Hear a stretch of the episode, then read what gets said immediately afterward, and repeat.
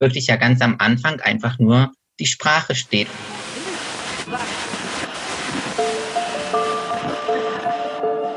Herzlich willkommen zu Hansa Rauschen, dem Literaturpodcast des Hansa Verlages. Mein Name ist Florian Kessler. Hier sprechen alle zwei Wochen Lektorinnen und Lektoren mit Menschen aus der Welt der Bücher, mit Schreibenden und Lesenden, mit Leuten von anderen Verlagen und aus dem Haus. Es geht um alles, was in Bücher passt und außenrum passiert. Und das ist wirklich nicht wenig. Willkommen zur 36. Folge von Hansa Rauschen, in der wir uns mit einem sehr besonderen Buch und seinem Autor beschäftigen. Das Buch ist gerade erst erschienen und heißt schön schlicht Ich bin Linus, mit dem sehr guten Untertitel Wie ich der Mann wurde, der ich schon immer war. Sein Autor ist Linus Giese, den viele als Buchhändler, Blogger und einfach jemanden kennen, der sich oft toll und pointiert zu Wort meldet. Ich habe mit Linus über sein Memoir gesprochen, über das Leben als Transmann und den Blick auf Literatur, Kultur und die Öffentlichkeit, die daraus erwächst. Und ich glaube, sein Buch und seine Worte sind gute Plädoyers dafür, von sich selbst und überhaupt öffentlich zu erzählen. Viel Spaß mit Hansa Rauschen. Linus Giese, es ist jetzt ungefähr eine Woche, nachdem dein Buch Ich bin Linus erschienen ist. Ähm, in der Woche ist, glaube ich, schon ganz schön viel bei dir passiert. Ja. tatsächlich bei, ähm, du hast Lesungen damit gemacht, es gab tolle Rezensionen, es wurde überhaupt wahnsinnig viel darüber geredet. Und gleichzeitig hast du davor bestimmt ganz lange daran gearbeitet. Was ist das gerade für ein Gefühl, wenn es so plötzlich in die Welt rausknallt? Das ist echt ein ganz schön überwältigendes Gefühl, weil ich tatsächlich so ähm, vor etwas mehr als einem Jahr angefangen habe, daran zu arbeiten und mir, glaube ich, so im Schreibprozess gar nicht vorgestellt habe, wie sich das anfühlt, wenn das dann von anderen gelesen wird.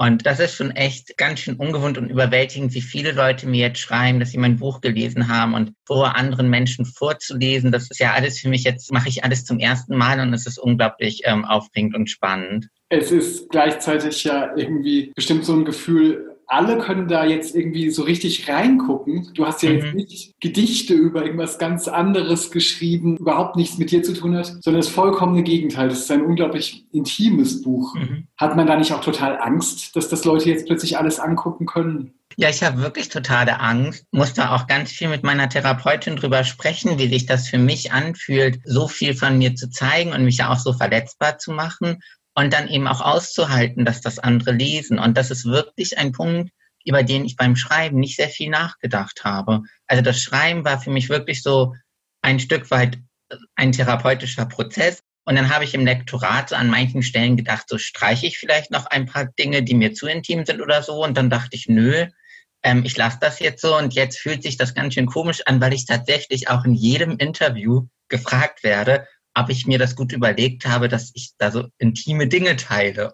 Ich ähm, werde bestimmt in dem Gespräch nochmal ja. Intimität fragen, weil für mich ist ja das Schreiben das eine, aber wenn man dich jetzt schon ein paar Jahre kennt und mitbekommt, ja. was du so machst und so, dann ist ja ganz klar, dass du dich überhaupt sehr stark da ähm, irgendwann auch über so eine Grenze oder so gegangen bist und dich getraut hast, sehr mhm. öffentlich und sehr laut und vernehmlich zu sprechen. Und das finde ich irgendwie was total Gutes und Wichtiges und gleichzeitig was, worüber du bestimmt auch viel nachgedacht hast. Mhm.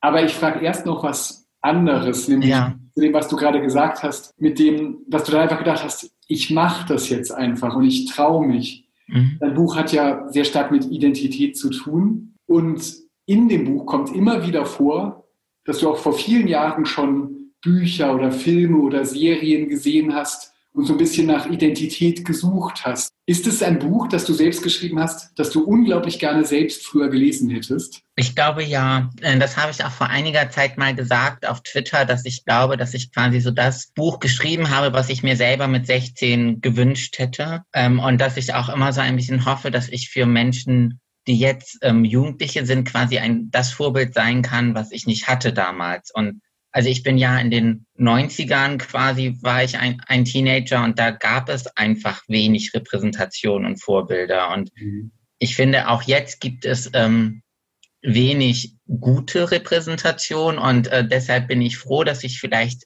da sein kann und für manche Menschen ein Vorbild sein kann. Es ist ja ein bisschen, wenn man so auf die 90er Jahre guckt oder überhaupt auf vergangene Zeit. Also mir, ich bin ja eben Lektor in einem Verlag und habe mich ganz lange für Literatur interessiert. Aber für mich war das auf jeden Fall eine Entwicklung mit ganz, ganz vielen verschiedenen Themen. Also mit ähm, Antirassismus und äh, mit ähm, Sexismus und Antisexismus und mhm. mit diversen Baustellen sozusagen, das mir immer überhaupt nicht klar war. Ich habe das völlig normalisiert und ich habe gar nicht so stark nach irgendwelchen anderen Rollenbildern oder so gesucht. Und mhm. mir wird das zurzeit so richtig so schockartig eigentlich immer wieder klar, was da alles fehlte und wie unglaublich wenig verschiedene Repräsentationen es gab. Findest du eine total zentrale Aufgabe von Literatur, so etwas zu schaffen? Ja, ja, ich kann das nur, nur unterstreichen. Also ich glaube, ähm, dadurch, dass ich ja mich häufig anders gefühlt habe als vielleicht viele andere Menschen, ist mir vielleicht stärker aufgefallen, wie wenig ich jetzt selber irgendwo repräsentiert bin. Ich glaube, viele Menschen, die irgendwie zum Beispiel weiß sind oder heterosexuell oder cis, denen fällt es gar nicht auf, dass quasi alle Filme und alle Serien und alle Bücher so über sie selbst sind. Und Menschen, die anders sind, denen fällt das, glaube ich, ähm, noch stärker auf. Das ist ja auch, das fängt ja schon bei Kinderbüchern an. Also wie viele Kinderbücher mit schwarzen Kindern gibt es oder mit behinderten Kindern oder ich glaube, dass die Literatur da an allen Stellen irgendwie diverser werden muss. Und nicht nur in den Inhalten, sondern auch so wie quasi Verlage ähm, auch aufgebaut sind. Also auch Verlage brauchen diversere MitarbeiterInnen, um diversere Literatur zu machen. Also ich glaube ja aus vielen verschiedenen Gründen. Zum einen würde ich sofort sagen, weil es einfach sehr seltsam ist, warum das so abgeschottet überhaupt sein ja.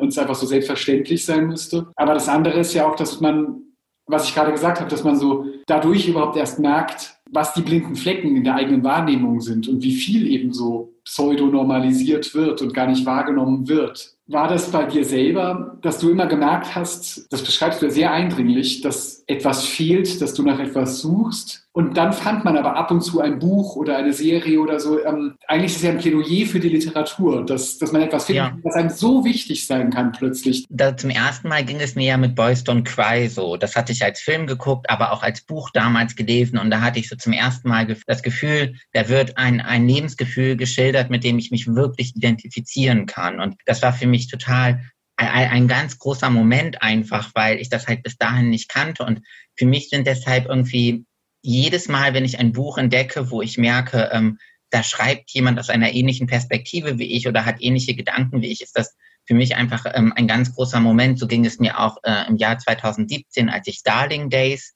gelesen habe. Das ist damals bei Surkamp erschienen und das ist quasi so parallel zu meinem Coming Out erschienen. Und äh, das hat mir einfach den Mut dabei gegeben, selber meinen Weg zu gehen. Und als ich dann den Autor dann auch noch im Januar 2018 habe ich ihn treffen können. Ich glaube, manchmal fühlen sich dann Menschen, wenn sie mich treffen, so ähnlich mhm. wie ich mich damals gefühlt habe. Und ich glaube schon, dass, dass Literatur da einfach, einfach ganz viel Kraft hat. Ja, ich finde das wirklich zur Zeit irgendwie beeindruckend, weil ich mhm. das Gefühl habe, du hast das vorhin gesagt, dass das eben so unendlich dünn gesät war.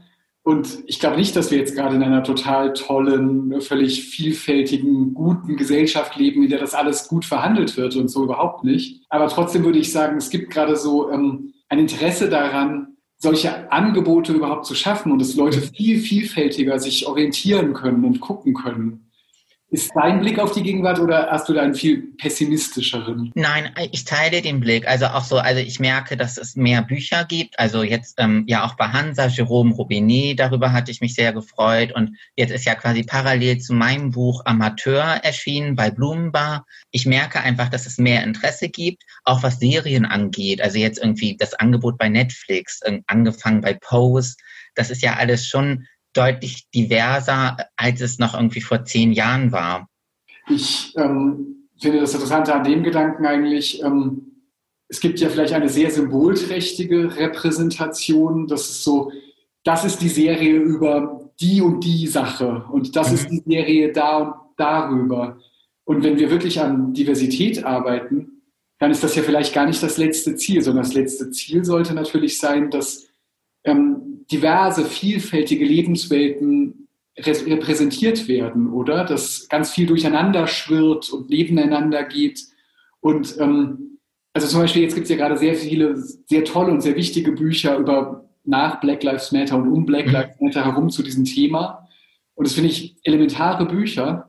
Und gleichzeitig denke ich dann darüber, in ein paar Jahren müssen wir Schritte weiter sein, dass ganz mhm. viele von diesen Sachen völlig selbstverständlich geworden sind und so ein ja. Ein bisschen wirr raus. Ich weiß nicht, ob du, ob du verstehst, was ich meine. Nee, ich, ähm, ich sehe das eigentlich genauso. Also, dass man irgendwann quasi aus diesem Erklären und Problematisieren ähm, hinaus oder hinwegkommt und quasi in sowas Selbstverständliches kommt. Also, dass all diese diversen Dinge einfach Selbstverständlichkeiten sind, zum Beispiel in Büchern oder in der Literatur. Ähm, das sehe ich genauso. Mich stört das auch häufig, wenn jetzt gerade zum Beispiel im Kinderbuchbereich so ähm, äh, sind das ja häufig Problembücher. Mhm. Also dann gibt es so das Problembuch äh, zu, äh, es gibt auch zwei äh, Männer als, ähm, als Elternteile. Und ähm, ich würde mir einfach eine Geschichte wünschen, in der das ganz normal ist, dass da zwei Väter sind. Und in dem das quasi nicht so, hier haben wir das Erklärbuch, dass es auch anders sein kann, sondern dass wir einfach irgendwie in zehn oder 15 Jahren einfach ähm, viel diversere Literatur haben, ohne dass das ständig problematisiert wird. Und dein Buch, ähm, Ich bin Linus, das ist jetzt ja vielleicht irgendwie beides zugleich. Das ist schon noch ein Buch, das auch, also erstmal ist es ja auch tatsächlich in vielen Facetten ein wirklich einfach ernstes Buch, weil es mhm. dir und den, den Dingen, um die es im Buch geht, das sind halt nicht nur lustige und schöne Sachen, sondern es ist ein total schwieriger, komplizierter, harter Prozess und mhm. ähm, ein Kampf auch einfach, ein richtiger Struggle. Und es gibt auch ganz viele Sachen, die müssen einfach erklärt werden. Da kann man halt nicht sagen, das ist halt so. Das ging gar nicht, oder? Das, nee, das ist ja schon auch ein bitteres Buch. Also ich glaube, ist es, wir sind noch längst nicht an dem Punkt, wo ich quasi irgendwie über diese Stufe hinausgehen könnte und irgendwie was anderes schreiben oder mehr Wissen voraussetzen. Ich merke das immer wieder, dass, dass Leute einfach schon gar nicht irgendwie wissen, was eigentlich, oder dass viele Menschen gar nicht wissen, was ein Transmann ist. Also das heißt, ich fange quasi gerade immer noch irgendwie gefühlt bei Null an und mein Buch ist ja auch relativ niedrigschwellig. Ich habe mich halt ganz am Anfang auch so gefragt, wie sehen meine potenziellen LeserInnen aus? Mir war relativ schnell klar, dass ich nicht nur ein Buch für die Trans-Community schreiben möchte, sondern dass ich auch ein Buch schreiben möchte für Menschen, die gar keine Berührungspunkte haben. Und das finde ich auch ganz spannend, weil ich halt sehr viele Zuschriften bekomme und sehr, sehr viele schreiben dann auch quasi, also verorten sich dann so und sagen so, ich bin eine heterosexuelle Cis-Frau, aber ich konnte sehr viel mit deinem Buch anfangen. Und ja, ähm, mir ging das auch so, dass ich beispielsweise wurde tatsächlich meiner Identität eindeutig auch durch das niedrigschwellige ähm, wirklich abgeholt. Bei mir gibt es glaube ich, ganz häufig und ich glaube, das ist ganz oft so, ähm, dass es in dieser Formel, ähm, dass jemand sagt, ich bin eine cis-hetero-Frau, ähm, mhm. da drin steckt, glaube ich, häufig auch so eine Angst, irgendwas falsch zu machen oder irgendwie im Diskurs verletzend zu sein oder so etwas. Und das finde ich an deinem Buch unglaublich gut, dass das Buch so einfach deine Geschichte erzählt und dann natürlich sehr, sehr klug immer reflektiert, ja. was das bedeutet, dass man so jeden Schritt mitgehen kann. Ja, das war auch, ähm, also war auch mein eigener Wunsch, dass mir das gelingen kann, weil ich immer unglaubliche Angst davor habe, irgendwie zu belehrend rüberzukommen. Also ich will nicht ständig Menschen irgendwie auf Fehler hinweisen oder korrigieren, sondern ich wollte erstmal Menschen einfach quasi für das Thema und für meine Geschichte begeistern und da irgendwo abholen. Und ich habe oder verbinde die Hoffnung halt, dass sie im zweiten Schritt dann eben auch vielleicht halt sich Dinge aus dem Buch zu Herzen nehmen und dann ist dann in der Praxis vielleicht umsetzen. Aber ich möchte nicht immer irgendwie ständig so den Zeigefinger heben und sagen, das ist falsch und das ist falsch. Und ähm, ich glaube, es gibt schon auch bei vielen Menschen das Gefühl, lieber gar nichts sagen zu wollen, bevor sie was Falsches sagen. Wahrscheinlich wird man ja sogar immer weiter Unsinn sagen und wahrscheinlich wird man in zehn Jahren wieder sagen, dass man ja. da die und die Denkschablone im Kopf hatte oder so. Und ich finde halt an dem Buch, mir gefällt so unglaublich gut, dass man so genau auf dieses Thema und eben auch sehr großzügig von dir auf dich gucken kann und dadurch dann so begreift, warum etwas Bestimmtes aus deiner Sicht richtig ist oder falsch oder mhm. warum du über das und das so nachdenkst. Im Verlag ähm, ringt man ja ganz häufig hoffentlich um Sprache und Sprache hat ja ganz stark damit zu tun, mit diesen Sachen, die mhm verletzend sein können oder nicht verletzend, die richtig oder falsch sein können. Das ist schon etwas Zentrales, oder? Das geht ja auch los und das ist ja kein Zufall. Es geht ja nicht los damit, dass die Angleichung begonnen wird oder mhm. in dem Buch, sondern es geht nur los eigentlich mit einem sprachlichen Akt, dass du sagst, auf den Starbucks-Becher soll ein anderer Name drauf mhm. weiter. Also das war mir, glaube ich, auch ähm, wichtig, das bewusst zu machen, weil ich glaube, das ist schon so bei vielen halt irgendwie, wenn sie sich halt, wenn sie dieses Wort Geschlechtsangleichung hören oder so, äh, stellen sich, glaube ich, viele Menschen vor, dass, äh, oder stellen sich viele Menschen, glaube ich, so automatisch eine, äh, einen körperlichen, operativen Eingriff vor. Und ich glaube, mir, mir war es auch wichtig zu betonen, dass wirklich ja ganz am Anfang einfach nur die Sprache steht und dieser Wunsch, einen neuen Namen zu haben und so genannt zu werden. Und das macht ja auch irgendwo, oder das hat mich auch, glaube ich, sehr verletzlich gemacht, weil ich, weil ich das Gefühl hatte, ich erwarte etwas von anderen Menschen, also dass sie mich anders nennen und Rücksicht auf dieses Bedürfnis nehmen und, und habe dafür ja auch wenig zu bieten im Gegenzug, weil ich ja noch gar nicht, also ich habe am, am Anfang ja keine Hormone genommen, ähm, sah ja quasi körperlich überhaupt noch nicht irgendwie wie ein Mann aus, sondern ich habe einfach nur quasi, quasi so diese Formel gehabt. Ich bin Linus und ich möchte so genannt werden. Und das fand ich schon, also das, das war mir, glaube ich, auch wichtig, deshalb damit zu starten das finde ich eben gerade so imponierend, dass das eigentlich, dass man begreift, das sind ja eben auch so komische Projektionen dass gesagt wird, ähm, das und das ist, ist die eigentliche Transition und mhm. das gehört dazu und das nicht. Und bei dir ist es einfach, dass du selber setzt, hier beginnt meine Geschichte. Das finde ich irgendwie unglaublich stark und gleichzeitig ist es eben was, was von den Worten ausgeht, dass du sagst, jetzt wird dieser Name verwendet, das bin ich und davon aus geht das alles los. Aber das hat bei mir auch echt lange gedauert, bis ich das Selbstbewusstsein hatte, dass mir quasi klar war, dass ich, dass ich diese Geschichte so erzählen kann. Weil mein Verlag hatte mich schon ein Jahr bevor ich angefangen habe, daran zu schreiben, gefragt, ob ich etwas schreiben möchte. Und dann habe ich gesagt nein und dann habe ich darüber nachgedacht, warum ich nicht, nicht darüber schreiben möchte. Und dann habe ich damals gedacht, ich kann ja noch kein Buch schreiben, wenn ich meine Transition noch nicht abgeschlossen habe. Oder mir steht es noch nicht zu, so einen Platz quasi in der Literatur einzunehmen, wenn ich irgendwie noch nicht mal eine OP hatte oder so. Also da fehlt irgendwas. Ich habe noch nicht alle Punkte abgehakt. Ich darf das noch nicht. Und dann habe ich so, ist ein Jahr vergangen und dann habe ich gedacht, nee, warum? Also natürlich darf ich schon. Und ich finde, ich habe schon interessante Dinge zu erzählen und ich habe es vielleicht aus einer ähm, interessanten Perspektive zu erzählen. Aber das hat auch lange gedauert.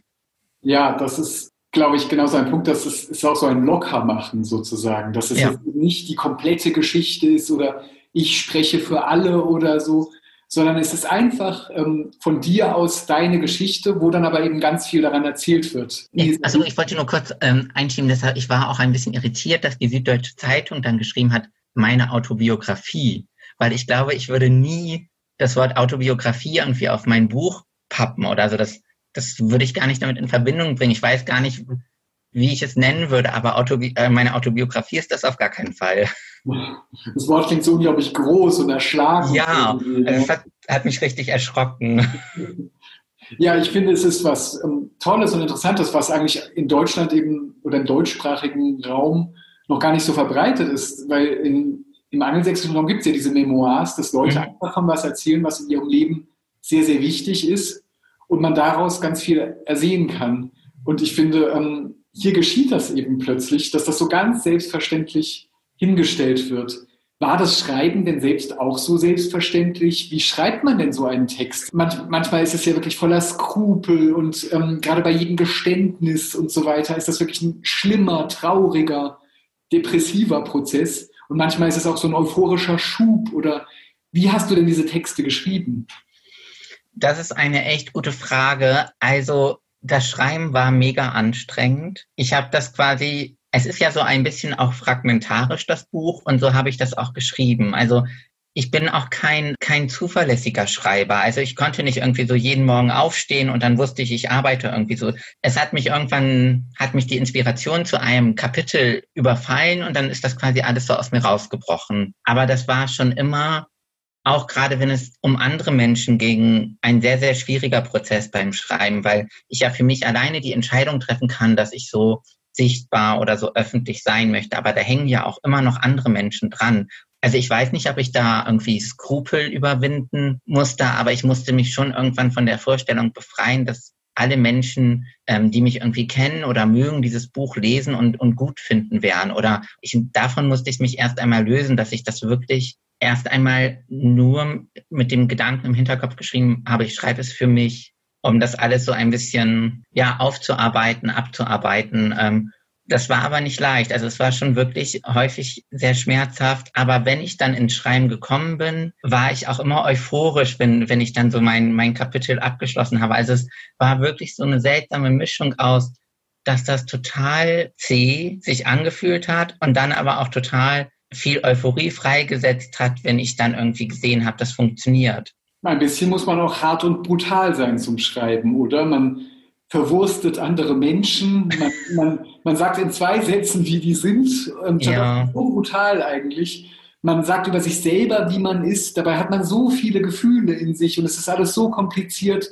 Man ist schon jemand, der plötzlich anfängt, ähm, sehr hart zu sagen, wie die Welt gebaut ist. Das ist ja. ein totaler Prozess. Und es ist ja auch immer nur eine Momentaufnahme.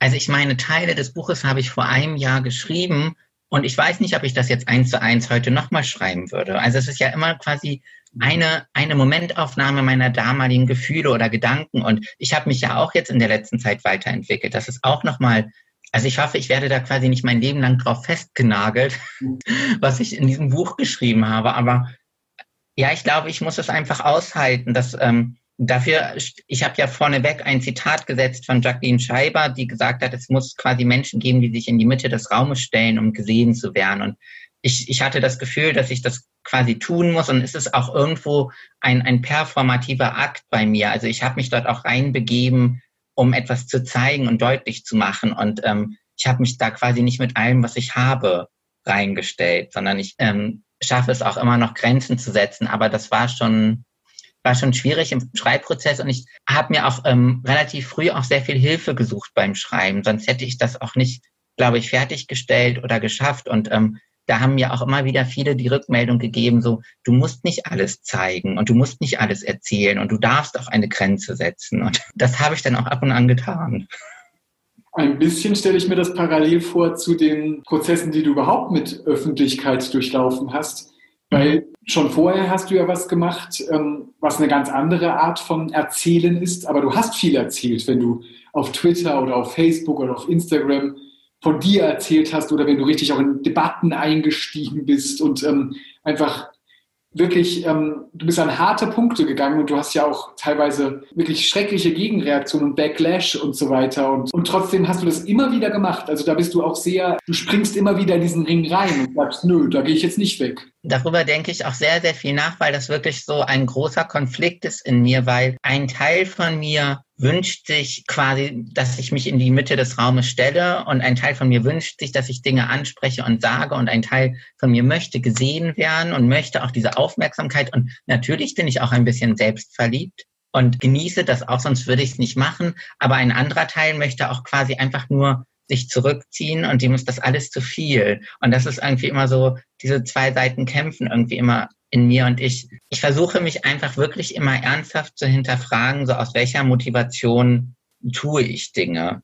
Und äh, dann immer so zu gucken, ist das jetzt eine gute Idee? Also zum Beispiel irgendwie habe ich eine Anfrage für eine Talkshow und dann frage ich mich halt, sollte ich das wirklich tun oder bedeutet das nur, dass irgendwie noch mehr Trolle oder rechte Leute mich sehen könnten und dann äh, nur einen größeren Backdash und ich lache, äh, lasse das lieber oder gibt mir das irgendwas, weshalb ich das wirklich gerne tun möchte. Und so versuche ich mich einfach immer wieder zu reflektieren und zu hinterfragen. Aber es ist nicht einfach. Vielleicht ist es ja ein bisschen das in dem tollen Zitat von Jacqueline Scheiber, da ist ja, erstmal steht man nur in der Mitte des Raumes und du erzählst unter anderem, wenn du da stehst und sagst, ähm, ich bestehe darauf, gesehen zu werden. Ja. In dem Moment sagst du, aber das ist mir auch unangenehm und das ist ja. jetzt nicht nur gut und schön und ich genieße es nicht nur, sondern nur eine Seite.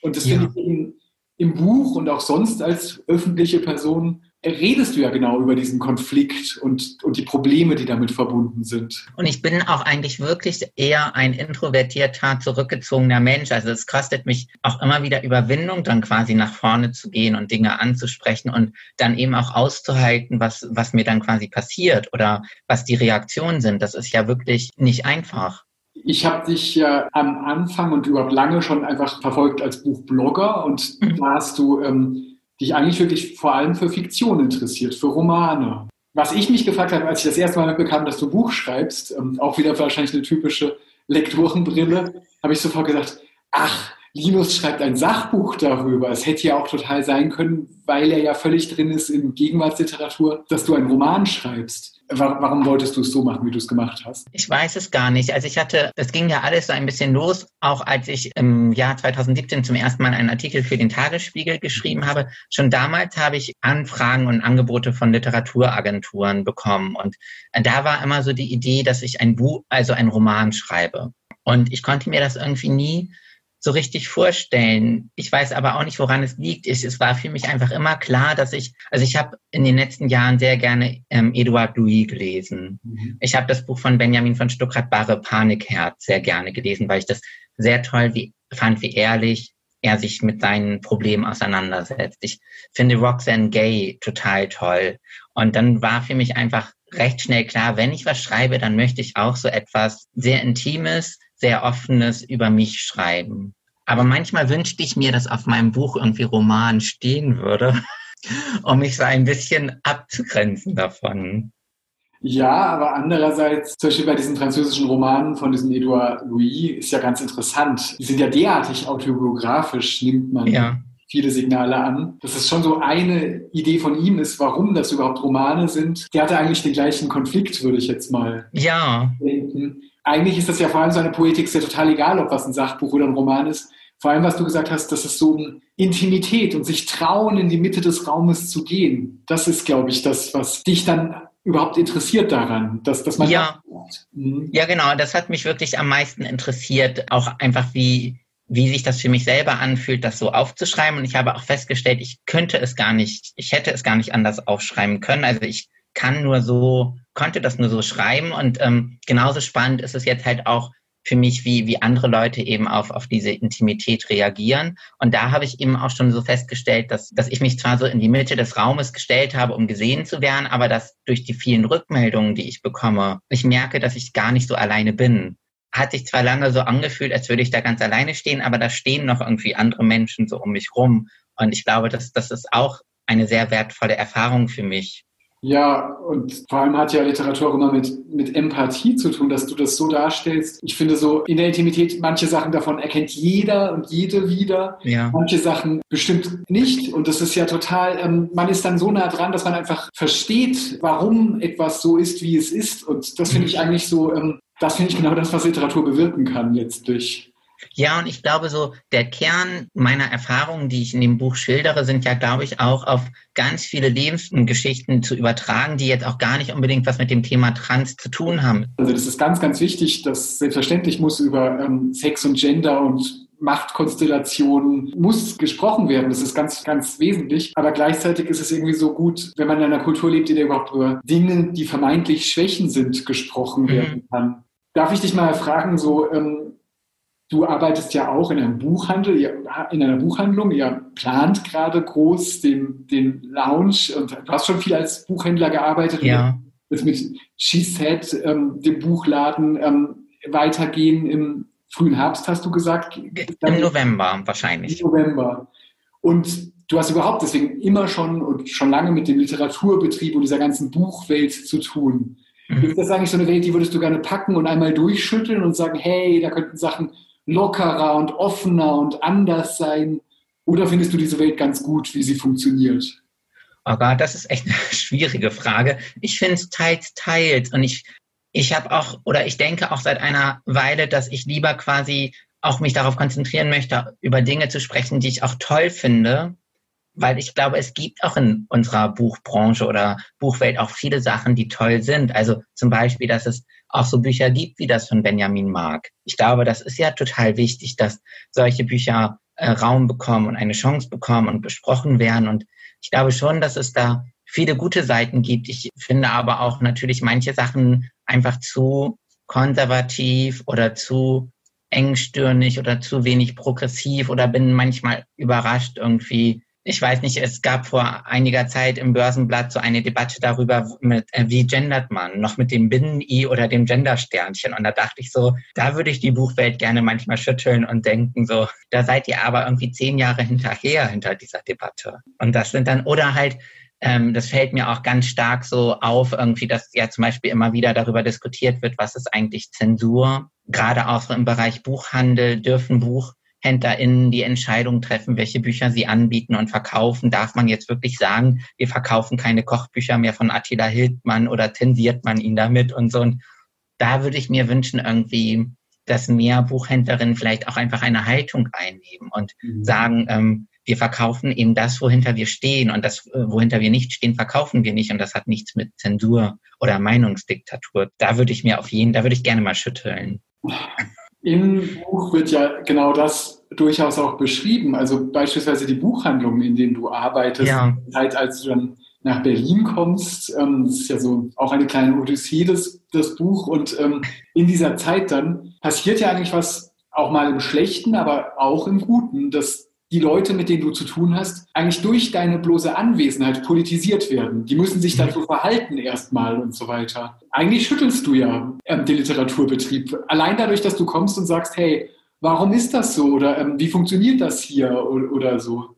Ja, ich glaube schon, dass ich, also zum Beispiel, ich bin ja nach Berlin gekommen und habe in der Buchbox angefangen und war dort quasi für die meisten irgendwie so der erste Transmann. Und ich glaube schon, dass ich einfach so, dadurch, dass ich dort angefangen habe und irgendwie offen zu mir gestanden habe, ähm, dass ich schon irgendwie auch Dinge bewegt habe. Und dann hat es mich auch gefreut, dass irgendwie einige Monate später dann zum Beispiel der nächste Transmann in der Buchbox eingestellt wurde. Und ich glaube schon, dass ich, dass ich natürlich einfach dadurch, dass ich da bin oder dass ich sichtbar bin, auch Dinge in Bewegung setze. Oder das ist zumindest meine Hoffnung. Weil ich glaube auch, dass so Themen wie Geschlecht oder Geschlechterstereotype oder Männlichkeit auch, dass das uns allen gut tun würde, wenn wir offener darüber sprechen würden, was ist eigentlich Männlichkeit oder keine Ahnung, es wird ja jetzt schon sehr viel so über MeToo gesprochen, aber ich glaube, es muss auch noch mehr über Männer und Männlichkeit gesprochen werden. Und was ist eigentlich eine gute Männlichkeit oder wo haben es Männer auch schwer und so? Und da würde ich mir schon oder da hoffe ich halt, dass da einfach noch so im Laufe der Zeit noch mehr Diskussionen angestoßen werden. Wie auch durch dieses Buch bei euch ähm, von JJ Bola. Das finde ich sehr gut, dass das erschienen ist. Ja, in der deutschen Übersetzung sei kein Mann. Und, ja. und das macht genau sowas, dass es über toxische Maskulinität ähm, schreibt und das überhaupt erstmal analysiert, ähm, warum das, glaube ich, auch auf so viele andere Phänomene, Rassismus genau wie überhaupt ein total verschwendischerer Lebensstil oder so, warum dieses Patriarchat und diese ganze Vorstellung von Maskulinität damit zu tun hat. Ja. Ich habe auch deine tolle Veranstaltung gesehen, ähm, mir angeguckt bei Instagram. Gestern war ja die Premiere bei UCD. Ja. Das war eine sehr schöne Veranstaltung. War sehr schön. Einfach total gut, dass, dass man so dachte, okay, und ist ja auch ein Ort dafür, es ist ja eben auch eine Buchhandlung, die wirklich ja. politisch ist und sich interessiert und, und so weiter. Und deswegen fand ich das auch, auch an dem Ort wahnsinnig gut. Und da sagst du dann einmal, als es so darum geht, wer eigentlich die Leute sind, die immer dagegen sind und die Hater und Trolle und mhm. Stalker mhm. und all diese schrecklichen Leute über die man wirklich, wie du dann sagst, gar nicht so viel reden muss.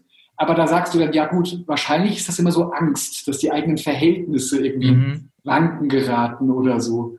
Vielleicht ist das ja so ein bisschen so die Sache, die da die ganze Zeit aufeinander prallt, dass so viele Leute immer so das Gefühl haben, oh Gott, oh Gott, meine eigenen Lebensverhältnisse sind irgendwie in Frage gestellt, wenn ja. andere Leute was anderes erzählen ich denke da schon ab und an drüber nach, halt, was dahinter steckt. Und ich glaube schon, dass das quasi wirklich so eine Angst davor ist, dass immer stärker Dinge in Frage gestellt werden, die halt nie oder die lange nicht in Frage standen. Und dass das eben auch Menschen Angst macht, wenn ja Sachen, die lange Bestand hatten, in, plötzlich in Frage gestellt werden oder auch Dinge, über die sich Menschen irgendwie lange Zeit definiert haben, dass äh, die dann plötzlich irgendwie aufweichen oder ähm, nicht mehr so äh, nicht mehr so fest sind wie früher. Aber ich weiß auch, also ich weiß auch nicht, wie man diese Menschen, die die irgendwie ja nicht nur Angst haben, sondern auch stellenweise ja hasserfüllt sind, wie man die abholen kann oder wie man die irgendwie um nochmal, wie, wie die nochmal die Kurve kriegen können. Solche toxische Cis-Maskulinität ist eben, glaube ich, ganz häufig etwas, das ist so die letzte Bastion. Das ist eben was, ja. Alles andere muss man sich irgendwie erwerben oder ähm, und ähm, dass man eben geboren wurde und zumindest das ist man. Man fühlt sich irgendwie als, als wackerer Mann. Das ist dann sozusagen der, der letzte Angriff. Und weil man denkt ja von außen immer, warum regen die Leute sich auf, wenn es genderneutrale Toiletten gibt oder so? Mhm. Und wahrscheinlich ist das eben so. Ähm, die unterste Rüstung, die noch bleibt, das, was als allerletztes zu verteidigen ist, weil es ist ja unglaublich erbittert. Es ist ja vielleicht noch erbitterter als viele andere emanzipatorische Kämpfe. Ja, ich glaube schon. Und ich finde es halt auch so, das ist ja, ich meine, es gibt ja in der NZZ zum Beispiel fast jede Woche einen Leitartikel gegens Gendern oder so. Also das ist ja, die können es ja auch nicht einfach ignorieren oder so, sondern das bringt ja unglaublich viele Menschen auch auf die Palme, wenn dann irgendwo ein Gender-Sternchen steht oder wenn der Deutschlandfunk irgendwie jetzt auch gendert beim Sprechen und so. Und ich finde es auch spannend, dass das so, ja, dass das so große Abwehrreflexe auslöst, weil eigentlich ist das ja nur ein, ein Fortschritt in der Sprache, wenn noch mehr Menschen mitgemeint werden können als glaube auch, dass das eigentlich unmittelbar einsichtig ist. Das, das liegt so klar auf der Hand.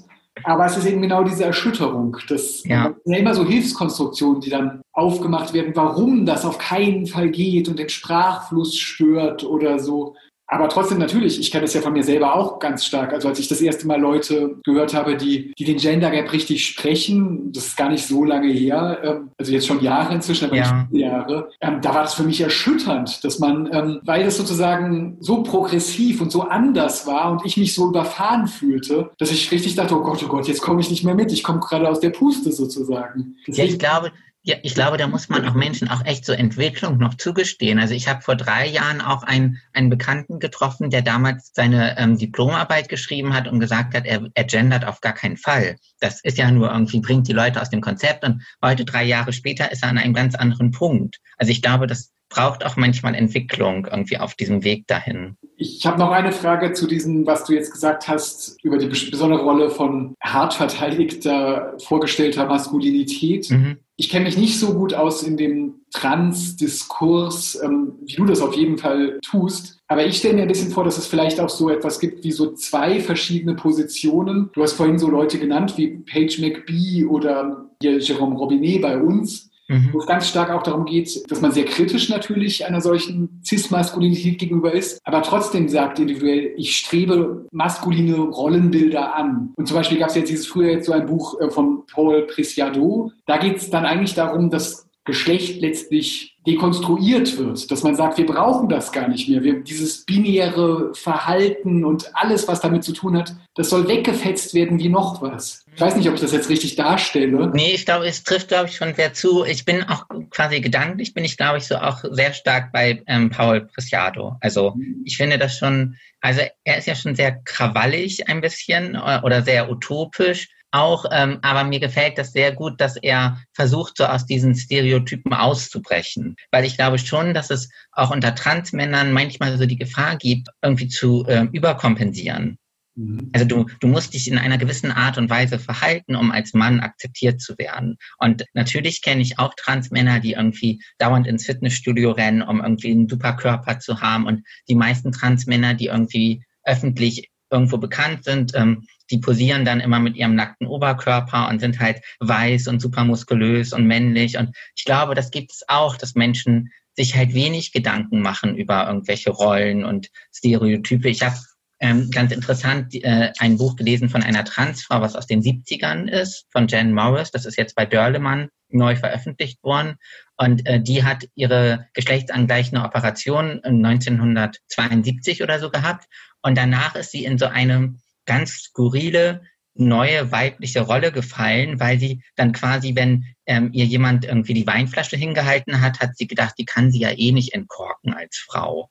Sie hat dann auch, konnte dann auch plötzlich nicht mehr richtig einparken, hat sie gesagt, weil das quasi so das Stereotyp ist, Frauen können ja nicht einparken. Und sie war vorher voll die berühmte und gute Journalistin, hat den Mount Everest bestiegen und sonst was gemacht und plötzlich hat sie da so in einer ganz seltsamen Art und Weise Weiblichkeit ähm, performt und einfach die Frage, die mich, glaube ich, so am meisten umtreibt, was gibt es für Rollenbilder, was gibt es für Geschlechterstereotype, wie möchte ich sein? Und ich glaube schon, dass es uns gut tun würde, wenn wir schon irgendwie bei Kindern angefangen, Stereotype hinterfragen. Und wenn wir Kinder in, in einer gewissen Freiheit aufwachsen lassen, also wenn Jungen sich die Nägel lackieren wollen oder ein Kleid anziehen, dann soll man sie machen lassen. Und ich bin da auch, also ich glaube, Geschlecht kann nicht abgeschafft werden. Nicht in der Welt, in der wir leben. Aber ich würde mir schon wünschen, dass die Geschlechtergrenzen einfach noch stärker aufweichen. Ich habe es, weil ich in meinem Leben, glaube ich, viel weniger damit konfrontiert war, überhaupt über Geschlecht stark nachdenken zu müssen. Ja. Deswegen habe ich es einfach daher zu reden. Das ist ein bisschen wie, wie man sagt, ach, der Kapitalismus, der muss schon abgeschafft werden. Das, das sagt sich ja. halt leichter, als es, als es getan ist. Ich finde es schon unglaublich interessant, dass es überhaupt Utopien gibt und dass man sagt, es könnte ganz anders sein und das tut uns allen nicht gut. Aber ich finde, diese Bücher, die du genannt hast und eben vor allem auch dein eigenes Buch, die machen ja das, dass sie das so zerlöchern eigentlich, dass sie so ganz, ganz viele kleine andere Beispiele liefern, wie man sich seinen eigenen Weg sucht und eben nicht in so eine Rollenschublade reinfällt. Ja. Ja, das finde ich ja auch so ähm, spannend äh, in dem Buch Amateur. weil das ja mit so einer Szene startet, das startet mit so einer Szene, wo jemand, ähm, wo Thomas ähm, auf eine Person trifft, die irgendwie denkt, äh, er hat sein Auto fotografiert und ihn dann beschimpft. Und Thomas möchte eigentlich, der Impuls ist wegzulaufen, aber dann denkt er, Männer müssen kämpfen, Männer müssen sich wehren und dann hinterfragt er, woher kommt dieser Impuls. Und das finde ich unglaublich spannend, weil ich auch schon manchmal so Feststellungen an mir mache, irgendwie, dass mir das so ab und an aufgefallen ist, wenn eine Person vor dem Fahrstuhl steht und ich dazukomme, dass ich dann auf den Knopf drücke, weil ich denke, das hat die Frau, die dort steht, noch nicht alleine hingekriegt. Und da ertappe ich mich regelmäßig irgendwie dabei, dass ich so hinterfrage, wie, wie möchte ich mich eigentlich verhalten oder ähm, passieren mir vielleicht auch Dinge, die ich eigentlich gar nicht, also wo ich irgendwie, wo irgendwas in mir die Kontrolle übernimmt, was ich gar nicht möchte. Ich glaube, das ist tatsächlich ein Ziel, dieses Hinterfragen immer größer und immer selbstverständlicher zu machen. Klar, also da, mir fallen sofort hunderte solche Situationen natürlich ein und vor allem glaube ich, dass die ganze, ganze Gesellschaft eben wie so ein schreckliches Netz davon strukturiert ist, sich davon so etwas loszureißen und das überhaupt anzugucken mal und ähm, dann seinen eigenen Weg zu bahnen. Das kann schon so ein Ziel sein. Ich kenne das ja auch als Buchhändler. Wir hatten irgendwie ein geschlechtsneutrales Kinderpapier. Und ich hatte jeden Tag ein Gespräch mit einer Kundin oder einem Kunden, äh, wo mir dann gesagt wurde, können Sie es für ein Mädchen einpacken? Oder das eine bitte für ein Mädchen, das andere für einen Jungen. Und so. Also da fängt das ja schon an. Und deshalb freue ich mich auch sehr, dass ich, ich habe jetzt in der ersten Woche seit dem Bucherschein auch schon einige Anfragen von Schulen bekommen. Mhm. Und das ist so schon auch so ein ganz großer Wunsch von mir, dass ich ähm, mit den Gedanken und Ideen, die ich habe, auch schon irgendwie Kinder erreichen kann, die halt noch sehr jung sind oder die auch noch irgendwie dafür hoffentlich auch noch offen sind.